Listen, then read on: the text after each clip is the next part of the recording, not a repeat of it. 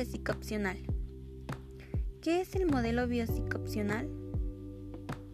Es hora de explicar y entender un poco más de esto. El modelo biopsicoopcional es encontramos en el ámbito de la psicología, influye de la psicoterapia, se trata de un enfoque que establece diversos factores que influyen en el desarrollo y el bienestar de una persona. En el contexto de una enfermedad, trastorno o discapacidad. Dichos factores este compone de tres tipos biológicos, genética y herencia, psicológicos, conductas, emociones y pensamientos.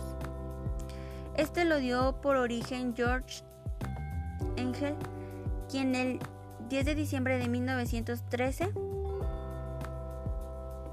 propone un modelo basado en la idea de que en todas las fases de una determinada enfermedad, trastorno o discapacidad consisten tres tipos de factores ya mencionados.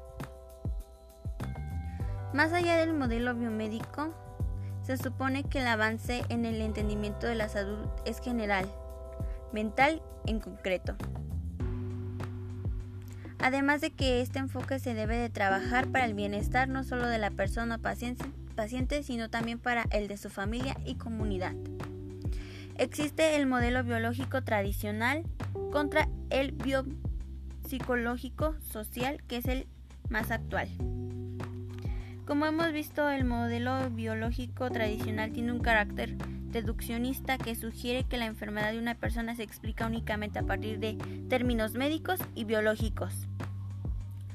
Además de que también tiene que ver mucho lo patógeno y la mutación genética. El proceso curativo puede derivar de la resistencia del cambio de la persona. También recibe el nombre de modelo biomédico.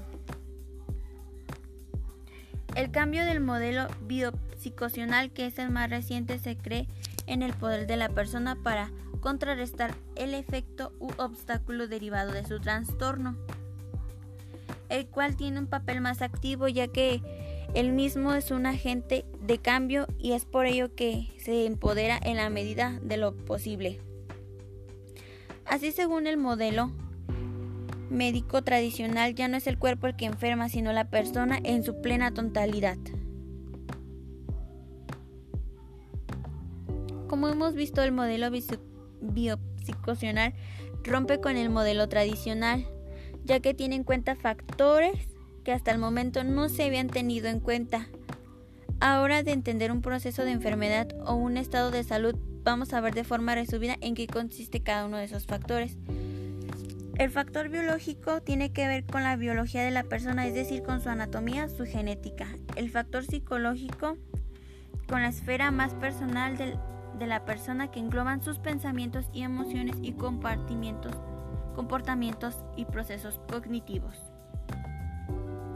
El factor social tiene que ver tanto en el estrés, la percepción y la situación económica y laboral. Los ámbitos de aplicación. El ámbito de aplicación es este, de las enfermedades crónicas del modelo adquiere un especial protagonismo. Esto es debido a que otras razones en este ámbito trabajan personas que se dedican a la atención y el cuidado de estas personas que desde este modelo pueden abordar sus necesidades otorgándole la importancia necesaria. En pocas palabras nos habla sobre eh, cómo nuestra enfermedad está el modelo tradicional donde los doctores nos dan lo que tenemos, más bien cómo nos sentimos, tiene que haber explicación con nuestro cuerpo, con la genética. Y el modelo actual biopsicocional nos habla de cómo nuestras emociones y sentimientos pueden hacer que sintamos algo, nos duele algo o estemos enfermos.